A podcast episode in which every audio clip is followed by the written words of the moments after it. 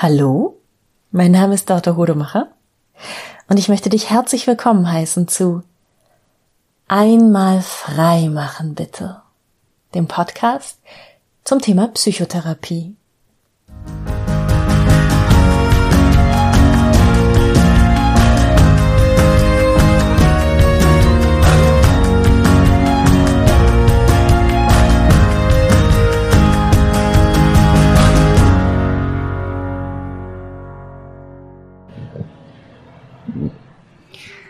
Das ist heute eine sehr experimentelle Tonaufnahme. Ich hoffe, sie gelingt. ähm, warum, was es damit auf sich hat, erfährst du am Ende dieser Folge. Wenn man eine Psychotherapie über die gesetzliche Krankenkasse macht, dann ist die Dauer dieser Psychotherapie ja festgelegt durch die Vereinbarung mit der Krankenkasse, die die Therapeutin oder der Therapeut trifft. Da wird eine bestimmte Anzahl von Sitzungen je nach Diagnose und je nach therapeutischem Verfahren beantragt und gewilligt. Und dann kann man gegebenenfalls nochmal in Verlängerung gehen, aber meistens ist es eben so, dass dieses dieses Kontingent, was da einmal bewilligt wurde, auch ausgeschöpft wird.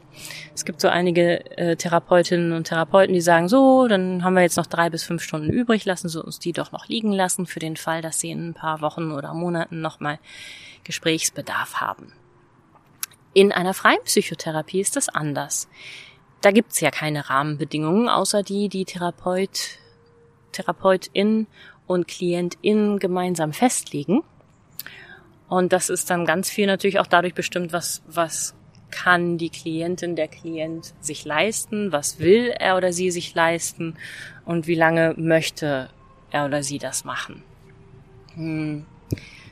Es gibt ja dieses Klischee, dieses Woody Allen Klischee vom, vom New Yorker, der sein Leben lang jede Woche zum Psychiater geht und sich auf die Couch legt und da einen erzählt. Und das ist in der, in der Praxis ist es aber was ganz Seltenes. Also es mag, ja, es gibt einige Leute, die eine sehr schwere Diagnose haben, sowas wie eine Persönlichkeitsstörung oder so. Die gehen dann häufig tatsächlich über viele, viele Jahre oder auch Jahrzehnte in eine Psychotherapie. Mit denen habe ich nicht viel zu tun. Aber damit meine KlientInnen, damit ich denen am Anfang in der ersten Sitzung so ein bisschen ein Gefühl dafür geben kann, wie lange das dauern könnte, sage ich immer, na ja, erfahrungsgemäß kommt irgendwann der Punkt, da sind sie, da sind sie so sehr mit dem eigentlichen Leben beschäftigt, dass sie gar nicht mehr so viel Redebedarf haben, weil ne, diese Lebenskrisen sind es ja häufig Beziehungskrisen, Jobkrisen, Krankheiten, Todesfälle im Umfeld, die die Menschen zu mir führen.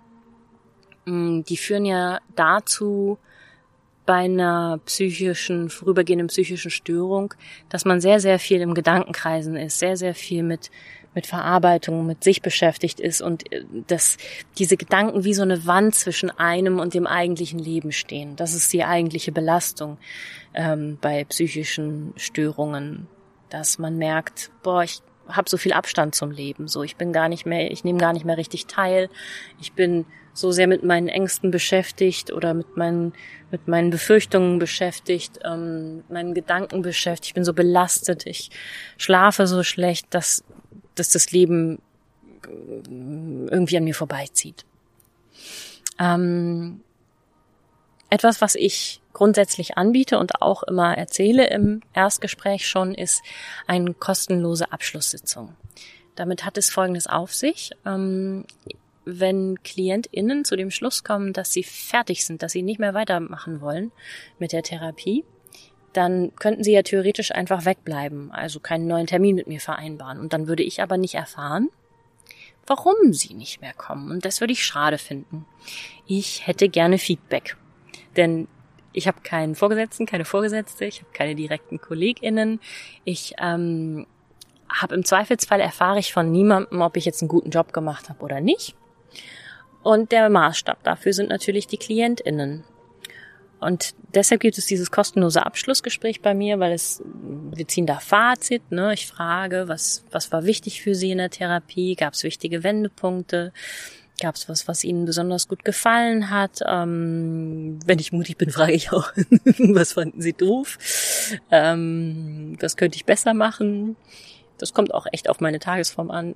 Oft vergesse ich diese Frage, um ganz ehrlich zu sein. Ähm, aber das ist eben auch ein Grund, warum ich das im Erstgespräch schon anmoderiere, dass damit meine KlientInnen sich im Laufe der Therapie immer wieder Gedanken machen, hm, das ist so meine Hoffnung, was sie mir gern sagen würden, so, ne, wo, an welcher Stellschraube sie gern drehen würden. Und dieses Abschlussgespräch, ähm, das sage ich meinen KlientInnen auch, das wünsche ich mir auch dann, wenn sie die Therapie nicht beenden, sondern abbrechen. Also wenn Sie nach einer Sitzung denken, so, das war jetzt aber so schlimm, was die Frau Rodemacher da zu mir gesagt hat, ich will so nicht weiterarbeiten. Ne? Es ist äh, bisher noch nicht der Fall gewesen, ähm, dass jemand ein Abschlussgespräch auf diese Art und Weise wahrgenommen hat, aber ich, mir ist das immer ganz wichtig, diese Tür aufzumachen, damit meine KlientInnen wissen, ähm, ich bin interessiert an Kritik. In der Realität sieht das dann ganz häufig so aus, dass meine KlientInnen an einem bestimmten Punkt, und das ist in den meisten Fällen so nach einem halben, dreiviertel Jahr, ähm, so ankommen und sagen, ja, also ich habe jetzt die letzten drei Tage überlegt, was ich Ihnen heute erzählen will. Und dann, ah, dann habe ich da in der hintersten Ecke noch was hervorkramen können, habe ich noch was gefunden. Und dann ist das meistens die, Sendung, äh, die Sitzung, wo ich am Ende dann sage, so, wie sieht's denn aus? Werde ich noch gebraucht? Ähm, können wir die Stützräder jetzt abmontieren? Wollen Sie sich einfach melden, falls in vier Wochen nochmal Bedarf ist? Und wenn nicht, dann machen wir ein Abschlussgespräch oder wie sieht's aus? Das ist die eine Variante, wie eine Therapie bei mir zu Ende geht. Die andere Variante sieht so aus, dass, wenn ich am Ende der Sitzung frage, sollen wir einen neuen Termin ausmachen, wann wollen Sie denn wiederkommen, die KlientInnen so nach und nach sagen so, ach, ja, vielleicht in drei Wochen oder ach, vielleicht in vier Wochen und dann merke ich so, ah, okay, gut, gut, das ist jetzt so, so dringlich alles nicht mehr. Und dann spreche ich eben auch relativ zeitnah an, oder es ergibt sich dann eben oft in der nächsten, übernächsten Sitzung, dass die Klientin, der Klient sagt, so, ich glaube, äh, ich versuch's dann mal ohne Sie. Und ähm, dann ist es ganz häufig so, dass diese Therapie beendet ist. Ne? Man hat das also gemeinsam beschlossen, erfahren, erlebt, eigentlich eher so gemerkt und nicht so sehr vom Kopf gesteuert. Ähm, und oft kommen die KlientInnen dann nach ein paar Jahren, vielleicht auch nach Monaten wieder und sagen, ah, ich, äh, da ist noch was passiert. so, ich habe dann irgendwie, mh, hm, ja, jetzt glaube ich, geht das mit der Beziehung doch wirklich nicht mehr. Ich habe jetzt so viel an mir gearbeitet und ähm, die Beziehung ist nicht besser geworden. Ich brauche jemanden, der mir nochmal hilft und, und mit mir da reinschaut, ob ich diese Beziehung beende oder ah, ich glaube, ähm, mein Arbeitgeber wird mir demnächst kündigen, weil ich das auch ähm, ganz stark gerade provoziere, weil die Arbeitssituation so schlimm ist und weil ich gemerkt habe im Laufe der Therapie, ich kann mir wirklich selbst vertrauen. Ich ähm, sehe das als richtig an, so wie ich das hier mache. Hm, können Sie mich noch mal ein paar Wochen unterstützen? Sowas passiert häufiger, dass nach dem Ende der, Therapie KlientInnen mit einem neuen Thema kurzfristig, also für einen kürzeren Zeitpunkt nochmal wiederkommen. Und da stellt sich ja natürlich auch die Frage, was, was ist denn eigentlich das Ziel von einer Psychotherapie?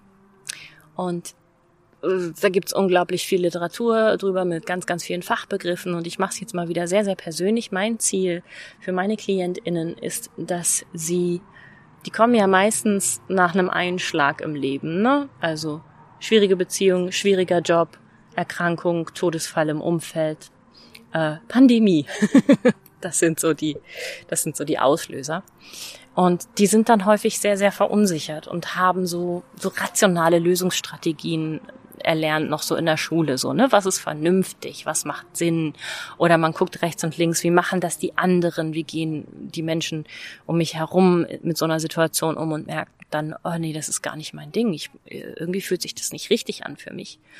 Und ganz, ganz viel hat, glaube ich, auch damit zu tun, dass wir in Hollywood-Filmen und in so ARD, ZDF Vorabendserien oder von mir aus auch RTL Daily Soaps ganz viele Charaktere sehen, die in schwierige Situationen geraten und diese relativ leichtfüßig lösen. Also jemand wird betrogen und kriegt so einen richtigen Selbstbewusstseinsschub und äh, baut sein Leben total toll neu auf und macht alles besser und findet eine neue Partnerschaft und ja, alles viel besser als zuvor. Da ist immer nur so ein ganz kurzes kleines Leid und dann wird eine Stunde lang erzählt, wie dieser Mensch sich wieder aufrafft und aufrappelt und alles besser wird als vorher oder ob das jetzt der Jobverlust ist oder eine andere Lebenskrise, ne? In, in, in fiktionalen Unterhaltungsprogrammen, ob das jetzt Filme, Serien ähm, oder andere oder Bücher auch sind, kriegt man ja oft nicht mit, wird ja immer ausgeblendet, wie sehr diese Charaktere, also diese realen Menschen eigentlich leiden würden, wenn sie in der Situation wären. Ne? Also äh, da übergibt sich niemand vor Angst. Ganz, ganz selten. Ich glaube, es gab so ein paar es gibt so ein paar Kriegsfilme, Kriegsfilme, wo sowas mal gezeigt wird. Aber in der Realität reagieren Menschen so. Und in der Realität reagieren Menschen auf Lebenskrisen mit äh, vielen schlaflosen Nächten, mit äh, wahnsinnigen Gedankenkreisen, mit Ge Gewichtsverlust, mit ähm, all diese Sachen, die eben Hollywood-Schauspieler ähm, in der Maske äh, selten, selten darstellen. So.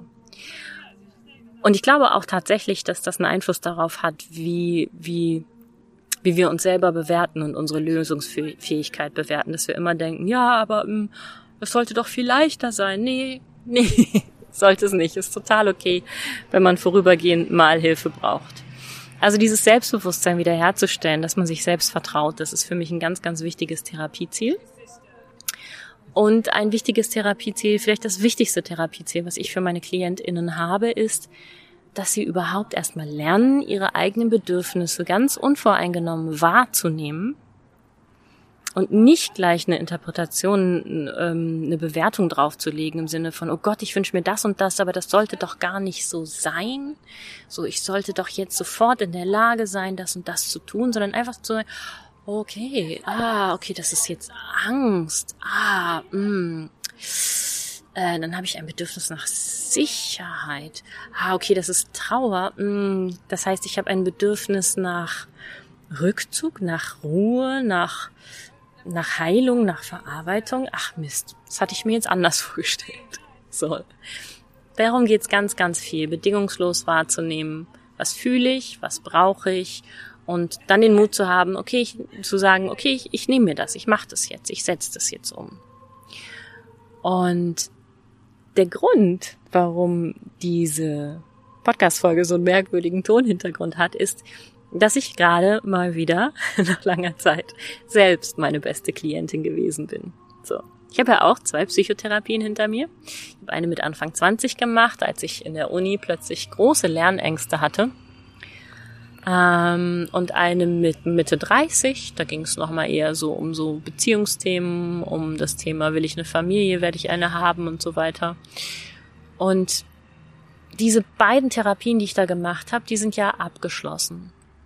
Und auch ich habe gelernt, äh, mit viel mehr Selbstvertrauen zu verfolgen, was ich will im Leben.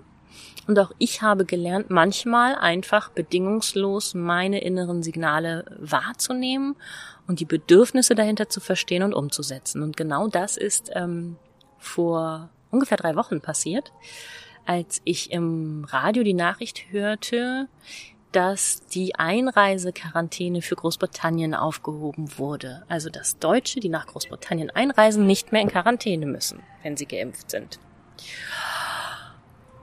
Und das, was passierte, war einfach nur, dass ich fühlte, wie mein ganzer Körper schwer wurde, richtig von der Schwerkraft zum Boden, Richtung Boden gezogen wurde. Ich dachte, Hilfe, was ist denn hier los? Bevor mein Kopf überhaupt verstanden hatte, dass das was mit mir zu tun hat, diese Nachricht. Und dass mein Körper weinen wollte. Ich wollte, etwas in mir wollte weinen. Und das Ich, dieses Ego, dieser mm, bewusste Verstand hat noch gar nicht verstanden gehabt, was es da zu weinen gab. Da sagte der Körper schon, das ist ganz, ganz schlimm. Naja, und dann sprang mein Verstand an und sagte, okay, ah, okay, das ist irgendwie was Großes hier gerade, was Wichtiges. Was ist denn da wohl los? Lass uns da mal hingucken. Naja, und wer mich kennt, der weiß, ähm, ich liebe Schottland. Ähm, kann ich nicht erklären, kann nur sagen, dass es so ist. Ich bin mit 17 hier aus dem Reisebus ausgestiegen und mir ging das Herz auf. Hätte ich mit 17 noch nicht so ausgedrückt. Ich war auch äh, spätpubertär und äh, sarkastisch und super, super rational drauf. Ähm, aber rückblickend ging mir einfach das Herz auf und ich kann es bis heute nicht erklären. Ich steige hier aus dem Zug, aus dem Flugzeug, aus dem Bus und atme einfach nochmal 15 Zentimeter tiefer ein und mein Brustkorb weitet sich und mein Puls entspannt sich und meine Mundwinkel gehen Richtung Ohrläppchen und ähm, das ist keine rationale Entscheidung, sondern es passiert einfach. Ich fühle mich hier in Schottland wahnsinnig wohl und gleichzeitig ganz wach und aufgeregt und neugierig und erkundungsfreudig. Ja, und da hatte wohl ein Teil in mir schon verstanden, andere Leute fahren heute nach Schottland und ich nicht. Und dann hat mein bewusster Verstand gesagt so, Moment mal, warum denn eigentlich ich nicht? So, das ist ja jetzt okay, war jetzt nicht geplant, dass ich Urlaub mache. Ich habe aber auch dieses Jahr noch nicht sehr viel Urlaub gemacht. Warum sollte ich das nicht tun? Das Geld habe ich, ich kenne mich da aus, ich bin geimpft, Kontakte habe ich da genug. Mach doch einfach. das war total, total lustig, das zu beobachten. Und dann ja, kam so ein bisschen Angst in mir hoch, dass das alles eine wahnsinnig verrückte Idee sein könnte. Ich bin doch noch nie gereist, obwohl es eine, eine Reisewarnung vom Auswärtigen Amt gibt. Aber Sagen wir mal so, die Reisewarnungen vom Auswärtigen Amt für Schottland sind gerade minderschwere Reisewarnungen im Vergleich zu denen für alle anderen Länder. Und um diese Angst hat mir halt gesagt, okay, ich habe ein Bedürfnis nach Sicherheit, dann rufe ich jetzt einen Freund an, der in Schottland im Krankenhaus arbeitet und fragt den, wie er die Lage einschätzt. Der ist vor Ort, der kennt sich aus, der ist gut informiert, der bekommt Prognosen für die nächsten Wochen und der hat gesagt, ja, naja, nächster Lockdown kommt bestimmt weil Schottland hat wesentlich härtere Lockdowns durchgezogen als Deutschland. Aber die nächsten Wochen sehe ich ziemlich optimistisch ähm, nach vorn. Und ganz ehrlich, wenn du nach Schottland kommen willst, äh, jetzt oder nie. Also wer weiß, wann es wieder geht. Ja. Und dann zack hat das keine drei Tage gedauert. Da hatte ich meine Flüge gebucht.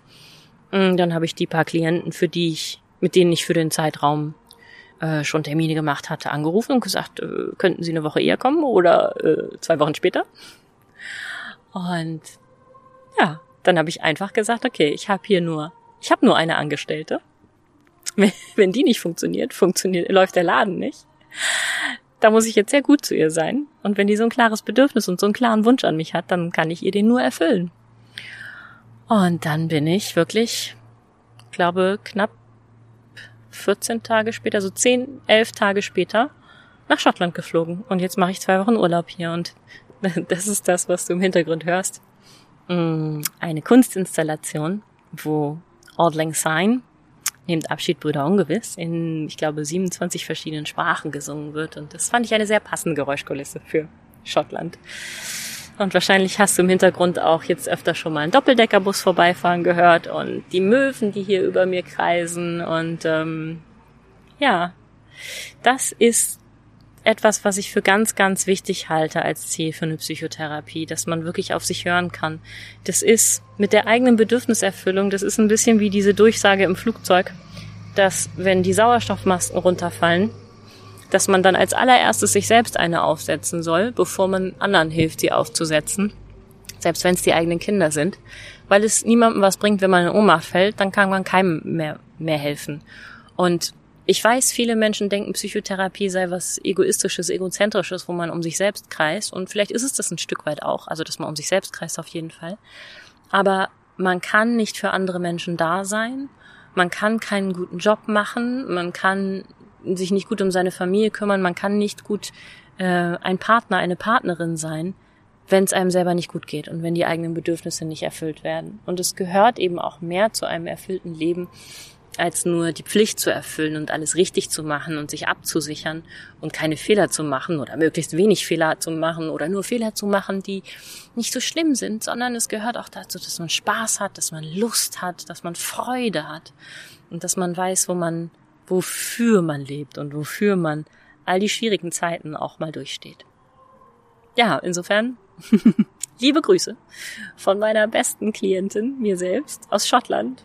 Und falls du was beizutragen hast zu dieser Folge, eine Frage hast, ein Wunschthema hast für eine weitere Folge, schreib mir gerne eine E-Mail an die info at einmalfreimachenbitte.de.